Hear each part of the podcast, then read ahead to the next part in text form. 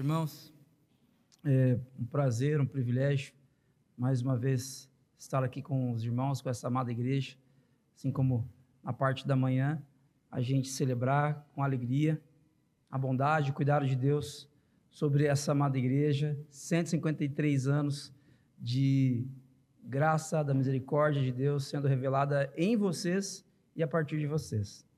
É, eu não compartilhei de manhã, mas trago um abraço lembrando em tempo da Igreja Presbiteriana de Jaguariúna, igreja que eu pastoreio há, há alguns anos e tenho tido o privilégio de compartilhar minha vida com aqueles irmãos, os irmãos que estiverem passando pelo circuito das águas, Jaguariúna, indo de repente para Alhambra, Cidade das Flores, ou para Pedreira, Cidade das Louças, vocês têm um lugar para visitar, para conhecer, tá bom? Estejam convidados. Meus queridos, eu quero compartilhar com vocês uma reflexão neste momento e acredito que é uma alegria muito grande para todos vocês, membros desta igreja, especialmente você que é membro dessa igreja, o seu pai, o seu avô foi membro dessa igreja, serviu aqui neste lugar. Você que chegou há menos tempo, você que de repente está querendo fazer aquele curso que o reverendo Wellington falou aqui sobre os primeiros passos, e para que você também chame esta igreja de sua igreja, você já percebeu que esta é uma igreja cheia, rica de história, de significado ao longo dos anos. Não são 153 dias, 153 meses, são 153 anos, é muita história pela graça de Deus. E é uma alegria muito grande estas portas elas estarem abertas há tanto tempo. Se você procurar em é, fizer uma pesquisa rápida, você vai perceber que em muitos países da Europa, especialmente nos Estados Unidos também, esse movimento está acontecendo, esse fenômeno tem acontecido bastante. Muitas igrejas históricas, como essa aqui, têm fechado suas portas. Então é uma alegria muito grande as portas estarem abertas, as portas para a proclamação do Evangelho na cidade de Sorocaba. Mas eu quero compartilhar com vocês que nessa, nessa noite, que existe uma alegria ainda maior. Ainda maior. Eu quero começar a nossa reflexão nesta noite compartilhando com você dessa pergunta: O que é capaz de encher o seu coração de alegria?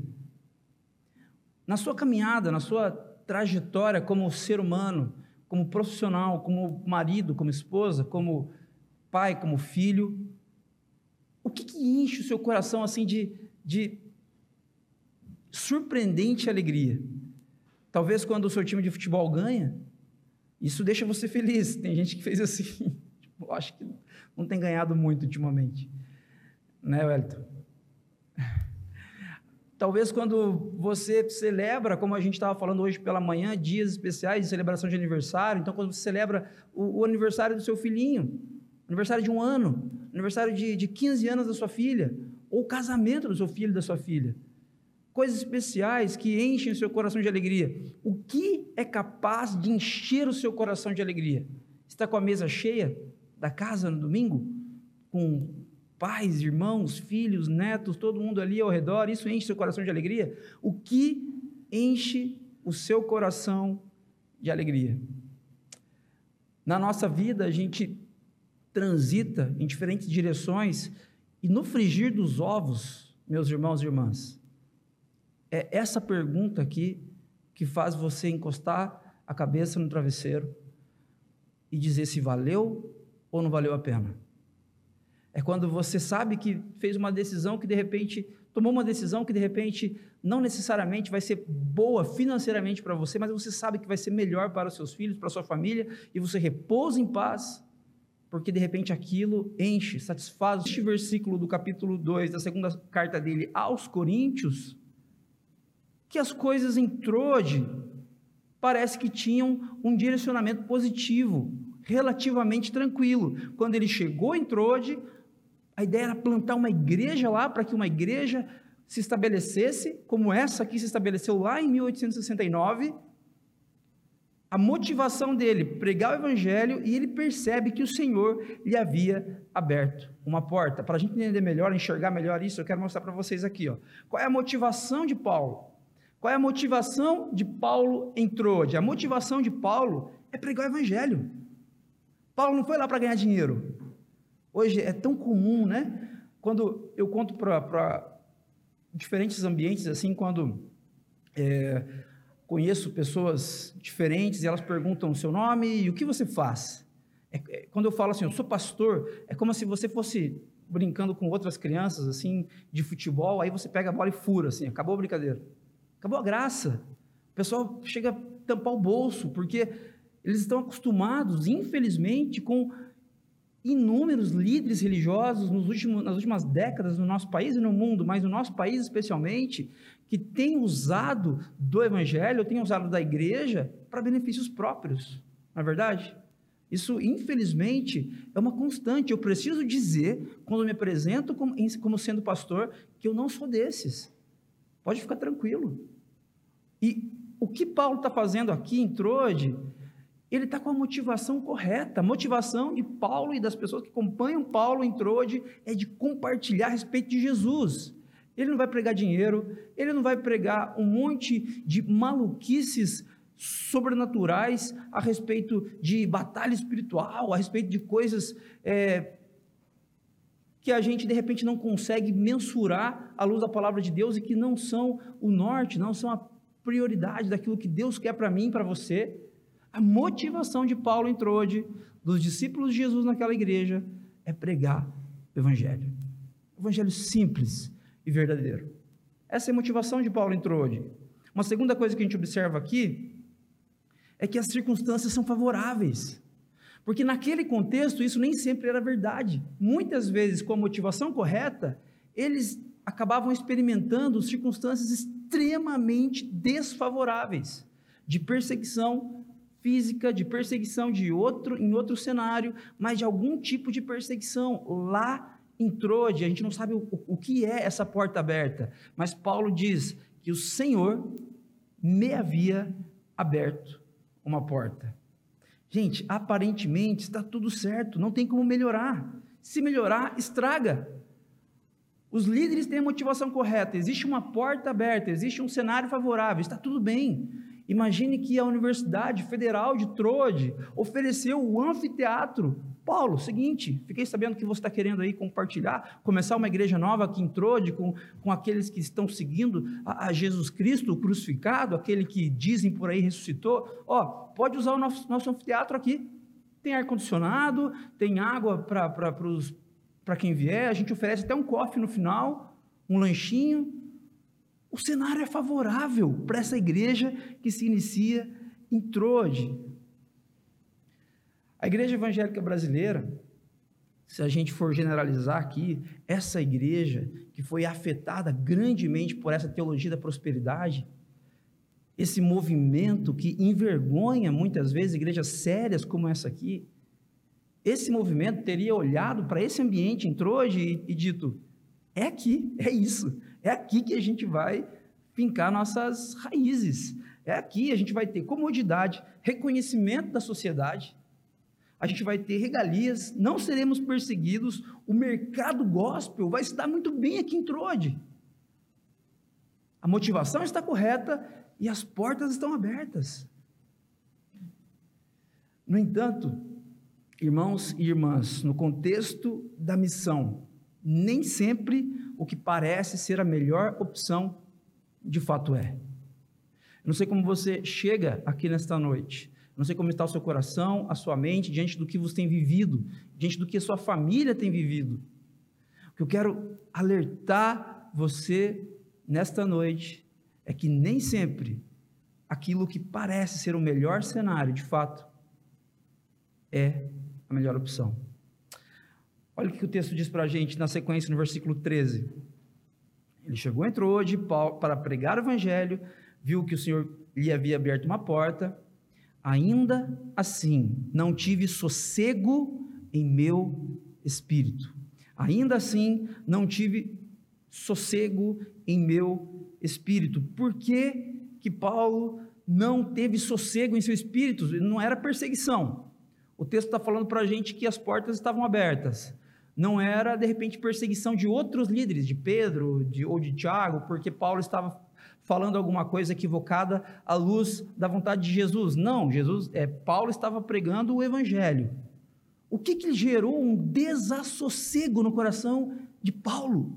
O que fez Paulo não sentir paz em seu coração, em seu espírito, de permanecer em Trode, sendo que ele tinha a motivação correta, sendo que as portas naquele local estavam abertas. O que fez Paulo não sentir sossego em seu espírito? Porque não encontrei ali meu irmão Tito. Ainda assim, não tive sossego em meu espírito, porque não encontrei ali o meu irmão Tito. Esse é o motivo do desassossego de Paulo. Seu irmão, seu amigo, seu discípulo Tito não estava ali. Gente, o que, que a maioria das igrejas, dos líderes evangélicos brasileiros, faria aqui neste momento, infelizmente? Bom, a motivação está correta, as circunstâncias são favoráveis, Tito não está aqui, paciência, talvez não é da vontade de Deus que ele esteja.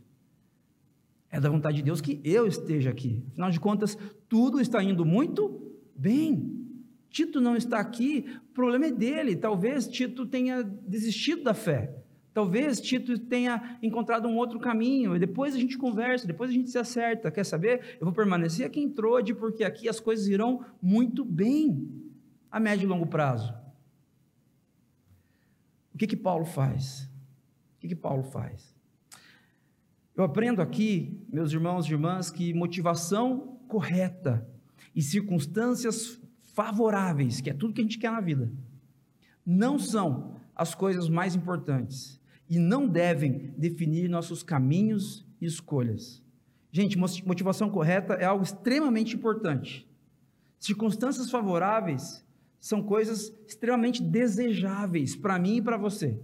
É extremamente desejável que vocês, enquanto igreja presbiteriana aqui em Sorocaba, tenham circunstâncias favoráveis para que o evangelho seja pregado e, e, e, todas as pessoas que estão, que podem ser tocadas pelos diferentes relacionamentos que vocês têm, para que isso aconteça de fato. Isso é desejável. A motivação correta, ela é imprescindível. No entanto, elas não são as coisas mais importantes ainda. E não devem definir nossos caminhos e escolhas. Para Paulo, as portas abertas em Troade são coisas importantes, mas há uma alegria ainda maior. Essa igreja, ela está com, porta, com as portas abertas há 153 anos. Inúmeros líderes, pastores, presbíteros, famílias. Eu estava imaginando hoje ali, enquanto a gente estava aqui é, em pé cantando, e o, a equipe de música aqui cantando, e eu com o meu filho Gael no colo, e ele querendo vir para cá. Ele querendo correr e subir aqui. Fiquei imaginando quantas crianças tiveram essa ideia ao longo dos tantos anos que essa igreja está aberta. Quantas crianças já não, já não, não, não pode, não pode subir lá em cima, não pode, não pode. Quantas crianças, quantas? Talvez você, adulto, foi uma dessas crianças. Isso é muito legal, isso é muito importante, gente. Essa igreja estar aberta há tanto tempo, mas há uma alegria ainda maior. O fato de o reverendo Wellington e todo o conselho dessa igreja, ao longo das décadas, ao longo de todos esses anos, ter a motivação correta, isso é muito importante, mas isso não é o mais importante.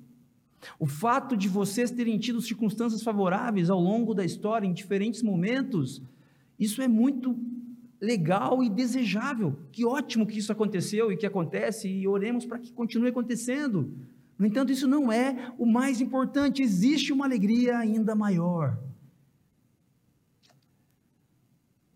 O que, que Paulo faz? O texto diz para a gente que porque não encontrou ali seu irmão Tito, olha o que ele diz: por isso despedi-me e fui para a Macedônia. Gente, Paulo é um exemplo para a gente, certo? Paulo é a referência, tirando Jesus, o Messias, Paulo é a referência no Novo Testamento. Tem é, a maioria do Novo Testamento foi escrito por ele, escrita por ele. Textos, cartas escritas por ele. Paulo é uma referência para a gente de uma pessoa submissa à vontade de Deus e envolvida na missão. Paulo, ele é um plantador de igrejas. A partir do ano que vem, a partir de janeiro, o reverendo Wellington compartilhou aqui nessa manhã, eu e minha família, nós estaremos é, saindo de Jaguariúna, cidade onde nós estamos desde 2015, para iniciarmos um projeto de plantação de uma nova igreja na cidade de Curitiba. Estaremos fazendo esse movimento e tudo que eu tenho no meu coração de desejo é que nós não percamos a motivação, que a motivação seja correta, pregar somente o evangelho simples, verdadeiro, e a nossa oração é que as circunstâncias sejam favoráveis. A gente ora nesse sentido, mas isso não é o mais importante. Paulo, com tudo isso favorável na direção dele, do grupo que estava com ele, Paulo faz o seguinte: pessoal, desculpa, está indo tudo muito bem aqui. A motivação é correta, as circunstâncias são favoráveis, mas olha, desculpa, Tito não está aqui. Eu não posso ficar aqui se Tito não está aqui. Eu me despeço de vocês, vou continuar em oração por vocês, que esse trabalho cresça, porque ele é do Senhor. No entanto, eu não posso ficar aqui, eu vou para Macedônia. Essa é uma informação muito, muito, muito profunda, muito importante. Lá no capítulo 7, ainda na segunda carta de Coríntios, de Coríntios, de Paulo aos Coríntios, a gente vai perceber que Paulo volta nesse assunto. Se você continuar aqui no versículo 13 do capítulo 2, você percebe que Paulo começa a mudar de assunto, mas lá no capítulo 7, no verso 5, ele volta a este assunto, ele volta a essa questão e ele agora está contando sobre quando ele chega na Macedônia. Então ele já ficou em Troje, as coisas lá estavam favoráveis, ele percebeu a ausência de Tito, ele sai de Troje e vai para Macedônia. Lá no capítulo 7, verso 5, ele volta a falar sobre isso.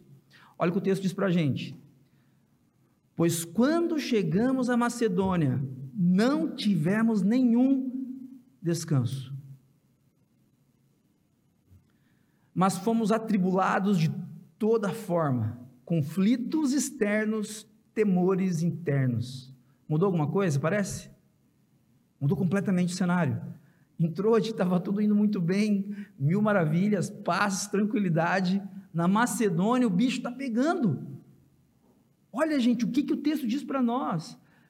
Quando eles chegam lá, não tiveram nenhum descanso. Não tiveram nenhum descanso, nenhum dia assim para dizer que foi tranquilo. Eles foram atribulados de toda forma, conflitos externos, perseguição talvez na cidade, de forma externa, gente, líderes da cidade, líderes religiosos, líderes políticos perseguindo esse grupo, essa nova igreja na Macedônia, e além disso, temores internos, porque as pessoas do grupo também estavam com dificuldades, com problemas. Para a gente enxergar melhor. Qual é a motivação aqui na Macedônia? Pela história de Paulo, nós entendemos que a motivação é pregar o evangelho. Só que não é mencionado isso no texto. Com relação à Macedônia, a motivação ela não é mencionada. Nós acreditamos, por toda a história do apóstolo Paulo, que era pregar o evangelho. No entanto, ela não é mencionada aqui. Quais são as circunstâncias? As circunstâncias, meus irmãos e irmãs, são as piores possíveis. Eu oro para que não sejam essas circunstâncias que nós, eu, minha esposa, meus filhos, o grupo que está se iniciando lá em Curitiba, que não sejam essas circunstâncias que nos esperem lá. Porque são circunstâncias dificílimas, conflitos externos, temores internos. Aí eu pergunto para você: essa igreja brasileira, que quer tudo fácil, que quer dinheiro, que quer ostentar, que quer aparecer, que quer apenas os milagres de Deus e não necessariamente Deus, o que ela faria aqui na Macedônia? Ela daria no pé. Ela daria no pé, porque não é de Deus ficar aqui. Eu acho que Deus está mandando a gente voltar para Troje. Eu acho que Deus está mandando a gente ir para um outro lugar mais tranquilo. Aqui na Macedônia está muito complicado. Eu acho que não é da vontade de Deus que a gente fique aqui. A igreja brasileira que quer facilidade, ela sairia da Macedônia. Agora, quando a gente olha para essa igreja presbiteriana de Sorocaba, esses 153 anos de muitas coisas boas. E em dias especiais, meses especiais como este, a gente celebra as coisas boas, certo? Mas, gente, com certeza essa igreja viveu inúmeros momentos dificílimos. Dificílimos. Dificuldades entre famílias. Dificuldades assim, a ponto de fazer as pessoas questionarem: será que é de Deus? Será que vale a pena a gente continuar? Coisas terríveis devem ter acontecido lá nos primeiros anos, nas primeiras décadas. Mas uma coisa que eu aprendo, com base aqui nesse texto, com base na história desta amada igreja, é que no contexto da missão, circunstâncias desfavoráveis são terreno fértil para a ação poderosa de Deus. No contexto da missão, as circunstâncias desfavoráveis, elas não são um problema, elas são fertilidade, elas são um terreno fértil para a ação milagrosa, sobrenatural do Senhor da história. E aqui nesse texto nós percebemos que na Macedônia, Paulo e os discípulos de Jesus que estão com ele, eles não têm facilidade ali. As portas não estão abertas, pelo contrário, estão cerradas, estão trancadas a sete chaves. Os dias são difíceis na Macedônia. Mas no contexto da missão, circunstâncias desfavoráveis são terreno fértil para a ação poderosa de Deus. Para a ação poderosa de Deus. Vivemos dias difíceis, meus irmãos e irmãs polarização política, relativismo a respeito de todos os assuntos, discussões a respeito de princípios que para nós, discípulos, discípulas de Jesus, são inegociáveis. E nesse contexto, muitos discípulos de Jesus, eles têm dado um passo para trás. Ah, desculpa, Carlos, a gente não discute né, política, a gente não discute time de futebol e a gente não discute religião ah, é complicado, né? a gente entra em alguns assuntos e esses assuntos são complicados. Às vezes o meu amigo lá na faculdade deixa falar comigo, o, o, a pessoa que trabalha comigo é, de repente não vai entender. Então, assim, eu, eu prefiro não entrar nesse, nesse assunto. Vivemos dias difíceis mesmo. Realmente vivemos tempos caóticos. E a internet, a velocidade da informação, toda hora você está atualizado aí a respeito do que aconteceu no mundo nos últimos 60 minutos. Se você entrar agora no G1 aí, você vai ter inúmeras informações em, em sites de notícia, você vai ter inúmeras informações a respeito de tudo que está acontecendo no mundo. Agora, os tempos são difíceis, isso é verdade. Mas os tempos difíceis, as circunstâncias desfavoráveis, são terreno fértil para a missão. Porque Deus ainda quer fazer em vocês e a partir de vocês, igreja presbiteriana Sorocaba. Deus quer fazer infinitamente mais. Olha o que o texto diz para a gente a partir do verso 6. Deus, porém, que consola os abatidos, consolou-nos com a chegada de Tito. Olha que interessante. Eles estão em Troade, tudo está indo muito bem, as portas abertas, Tito não está lá. Paulo não tem sossego em seu espírito. Então ele sai de Troade e vai para Macedônia. Ele chega na Macedônia, lá está o caos. Tiro, pancadaria, está tudo errado lá. Conflitos externos, temores internos. Porém, Deus que consola os abatidos, e Paulo está se inserindo aqui. Nós que estamos aqui na Macedônia, discípulos e discípulas de Jesus, estamos abatidos, isso é verdade. Nós estamos mal, nós estamos tristes, nós estamos sofrendo, os dias não estão fáceis. Mas Deus nos consolou. Como que Deus consolou? Uma oferta generosa? Um, uma família rica da Macedônia decidiu dar um milhão de dólares para a missão na Macedônia? É assim que Deus consolou, consolou a, a, a Paulo e a igreja na Macedônia? com as portas abertas, olha, vocês podem pregar aqui, não vamos mais perseguir vocês, então vocês podem pregar aqui na Universidade Federal da Macedônia, o anfiteatro está aqui, vocês podem usar à vontade, quanto tempo vocês quiserem. Foi assim que Deus consolou a Paulo e aos discípulos de Jesus na Macedônia? Não. Deus consolou a Paulo e aos discípulos de Jesus naquele local difícil a partir da chegada de Tito. A partir da chegada de Tito. O que, que, o que aconteceu quando Tito chegou? O que será que eles ficaram fazendo? Será que eles conversaram bastante? Foram orar juntos? O que será que eles fizeram? Versículo 7 diz que o que eles fizeram são coisas muito simples. Olha o que Paulo diz: ele nos falou da saudade, ele nos falou da tristeza, e ele nos falou da preocupação de vocês por mim. Gente, sabe o que é isso? É uma conversa de amigos. Sabe quando você se encontra com um amigo querido, há muito tempo você não vê? Não vão conversar só sobre coisas boas. Vocês vão conversar sobre saudade, vocês vão conversar sobre tristezas daqueles que estavam ou não estão mais presentes. Vocês vão conversar sobre preocupações.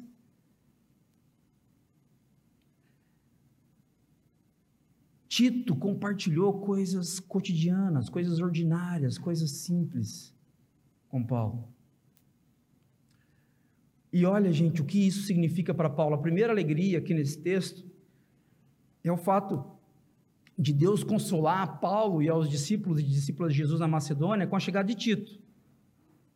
Mas olha o que o texto diz: que ele nos falou da saudade, da tristeza, da preocupação de vocês por mim, de modo que a minha alegria se tornou ainda maior. Ainda maior. Eu quero fazer uma pergunta para você nessa noite. Você que é membro dessa igreja há muitos anos, você que é discípulo, discípulo de Jesus vindo de outra comunidade cristã, está aqui há pouco tempo, talvez. Eu quero que você perceba ausências aqui neste momento. Porque perceber a presença é muito bom, a gente falou disso de manhã. Celebrarmos momentos importantes é, é um convite para olharmos para as pessoas de uma forma mais especial. Mas eu quero que você olhe neste momento de uma forma diferente, você perceba ausências aqui. A motivação, gente, dessa igreja continua correta. Pregar o Evangelho, a história a respeito de Jesus, que morreu na cruz, ressuscitou três dias depois e tornou o reino de Deus possível, presente para mim e para você. Essa mensagem que vai ser pregada aqui, vez após vez, não tenho dúvida disso. Foi essa, é essa mensagem que manteve esse lugar aberto por tanto tempo. As circunstâncias serão favoráveis. É uma igreja relevante no cenário de Sorocaba. É uma igreja conhecida. É uma igreja conhecida por inúmeras famílias aqui da cidade, mesmo pessoas que nunca pisaram aqui dentro. Mas a pergunta que eu faço para você hoje: onde estão os Titos? Que, em função da ausência deles, o nosso coração acaba ficando desassossegado. Onde estão os titos que andavam com a gente, deveriam estar sentados aqui, mas não estão aqui nessa noite por um ou outro motivo, porque se decepcionaram com lideranças, se decepcionaram com, é, com pessoas aqui da igreja, ou por problemas externos, acabaram deixando e desanimando na caminhada. Onde estão os titos? Eu quero desafiar você nessa noite a celebrar de dentro para fora. É muito bom celebrar, é muito bom ter um olhar especial a respeito daquilo que Deus está fazendo em nossa história.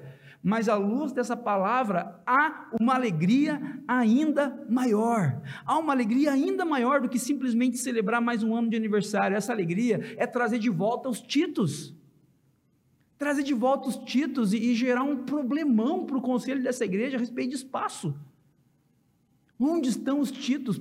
Uma igreja que fica por tanto tempo aberta, ela é milagrosamente abençoada e a gente celebra isso de uma forma muito especial. Mas ao mesmo tempo, muitas pessoas entraram aqui, se tornaram membros, fizeram os primeiros passos e infelizmente infelizmente não estão aqui mais. E eu não quero jogar um peso para vocês, pelo contrário, eu quero convidar vocês a gente desfrutar, a gente recomeçar uma caminhada em busca dessa alegria ainda maior. Quando os títulos estiverem presentes de novo, falando o quê? Falando sobre saudade, falando sobre tristeza, falando sobre preocupações, mas juntos de nós, juntos de nós. teólogo Hans Burke disse uma frase que ficou conhecida e muitos pastores hoje usam. Posta uma foto lá com amigos, pastores, líderes, e aí eles colocam essa legenda: O reino de Deus é um reino de amigos. Eu estou aqui nessa manhã porque eu sou amigo do reverendo Wellington. Reverendo Wellington é minha, meu amigo, nós, nossas famílias são amigas. É muito gostoso estar aqui com vocês e conhecer cada um de vocês neste dia. Mas para mim é muito especial ver o que Deus está fazendo na vida do meu irmão e a partir da vida do meu irmão, do meu amigo. Porque o reino de Deus é sobre amigos. E nós temos sido convidados em um tempo de muito individualismo a agirmos, a vivermos pelo que a gente quer, do jeito que a gente quer, para que gere benefício apenas para nós. Quando eu era criança, na escola bíblica, a gente, eu aprendi uma música que era mais ou menos assim: é, Caminhando vou para Canaã. Lembram? Caminha... Aí tinha uma segunda parte que era assim, eu não sei se era assim aqui também, porque eu, já, eu sei que em diferentes lugares essa segunda parte cantar diferente. Se você não vai, não impeça a mim. Eu lembro, eu lembro assim, eu não sei se vocês já ouviram assim. Gente, olha que absurdo essa musiquinha. Porque assim, se você não vai, o problema é seu, porque eu estou indo. Mas o reino de Deus, gente, ele não é sobre isso. Ele não é sobre isso. A caminhada importa tanto quanto a chegada, a companhia importa tanto quanto a chegada. Aqueles que não estão aqui, eles fazem falta. Os títulos que não estão aqui, os abraços dos títulos que não estão aqui, fazem falta. Fazem falta. Eu quero desafiar você, neste momento, a pensar. Talvez só você vai lembrar dessa pessoa, porque a pessoa que está do seu lado vai lembrar de outra. Mas lembre-se de amigos, de amigas que estavam aqui com a gente, de titos queridos que não estão mais. Você perceba que o texto aqui não conta para a gente por que, que Tito não chegou em Trode. A gente não sabe se foi culpa dele, porque Tito é um, um vacilão. Marcamos aqui em Trode e ele não veio. A gente não sabe se houve um problema de enfermidade. A gente não sabe se de repente ele, ele foi preso e, e ficou impossibilitado de se locomover até Trode. Nós não temos essa informação. O que a gente tem de informação é que Paulo, sem Tito, não quer continuar. Sem o meu amigo, eu não vou continuar. Eu vou para Macedônia atrás dele ver o que está acontecendo. O que essa igreja fez ontem pela manhã, de sair na praça, entregar Bíblias, esse é um gesto, é um indicador de, um, de algo que tem que fazer muito sentido para nós enquanto igreja. Isso tem feito sentido para vocês nos últimos 153 anos e tem que continuar fazendo para que os títulos voltem e haja uma alegria ainda maior. Essa, essa ideia que Paulo teve de sair de Troa, de ir até Macedônia, gente, isso não é mérito de Paulo. Evangelho de João, capítulo 15, verso 13. O texto diz para a gente que ninguém tem maior amor do que aquele que dá a sua vida pelos seus amigos. É Jesus falando isso. Essa ideia não foi ideia de Paulo. Essa foi a ideia de Jesus. Ele deu a vida por seus amigos. Ele deu a vida por seus amigos. Jesus se entregou um amor sacrificial na minha e na sua direção. Na minha e na sua direção.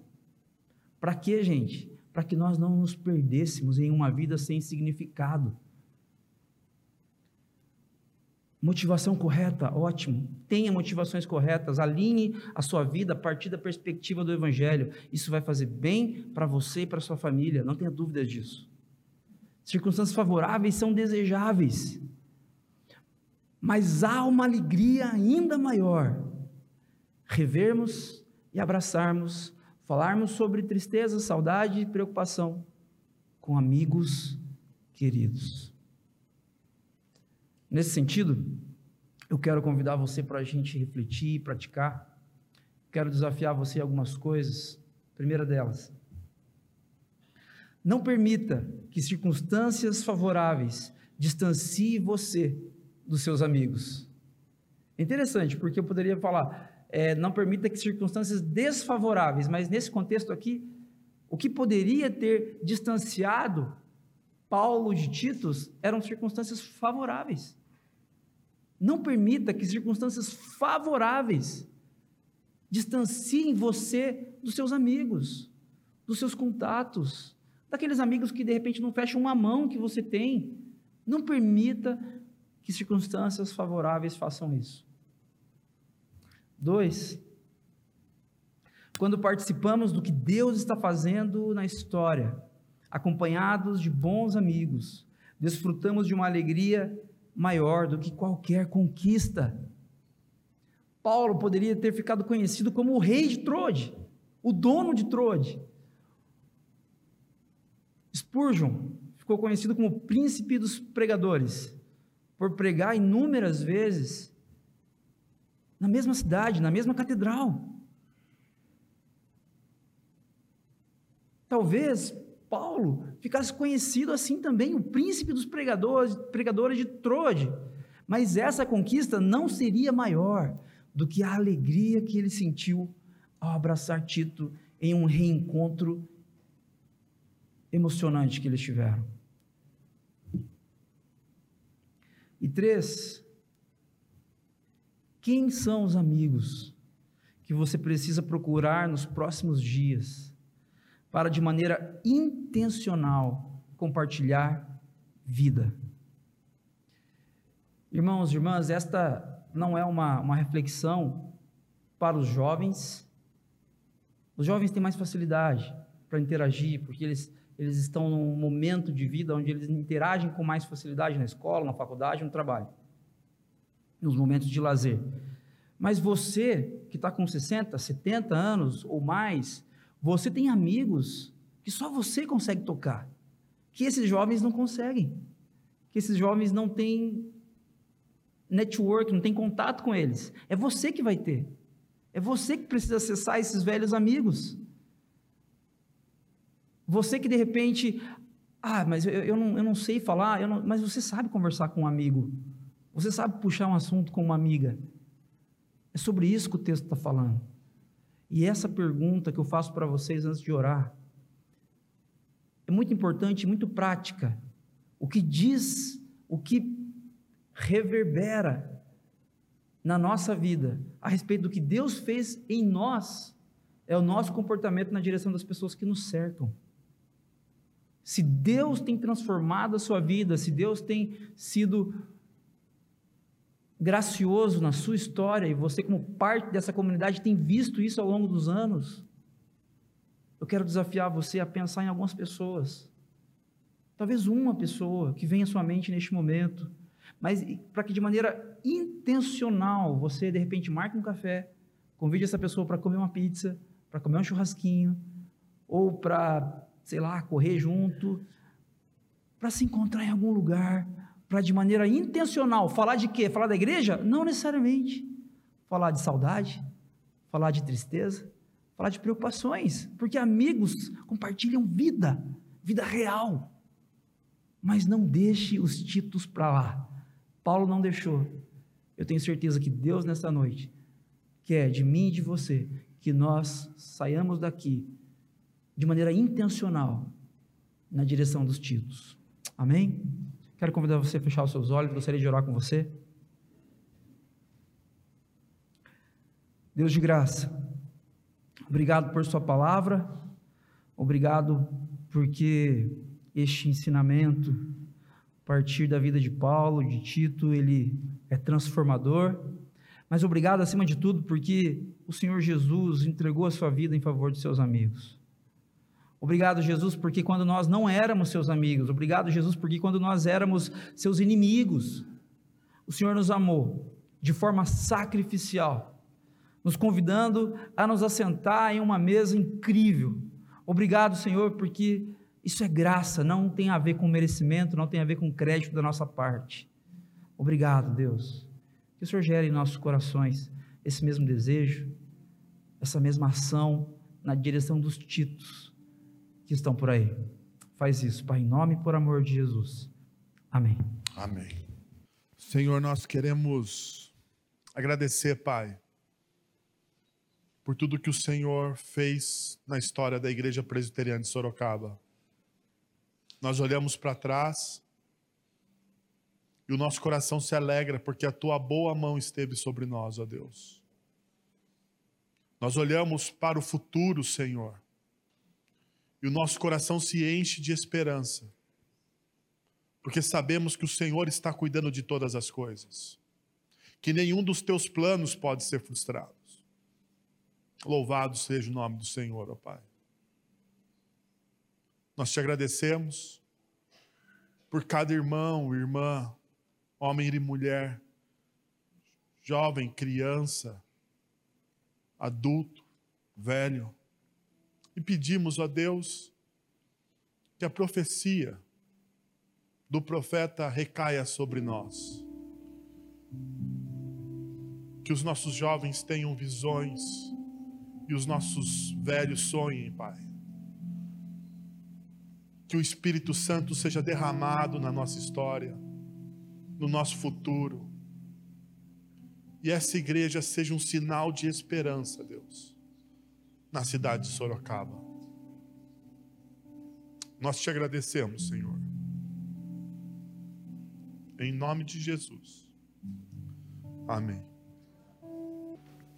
Agora, irmãos, que a graça de nosso Senhor e Salvador Jesus Cristo, o amor de nosso Deus e Pai, o conselho, o consolo, o poder e a ação do Santo Espírito de Deus estejam sobre vocês hoje e para todos sempre.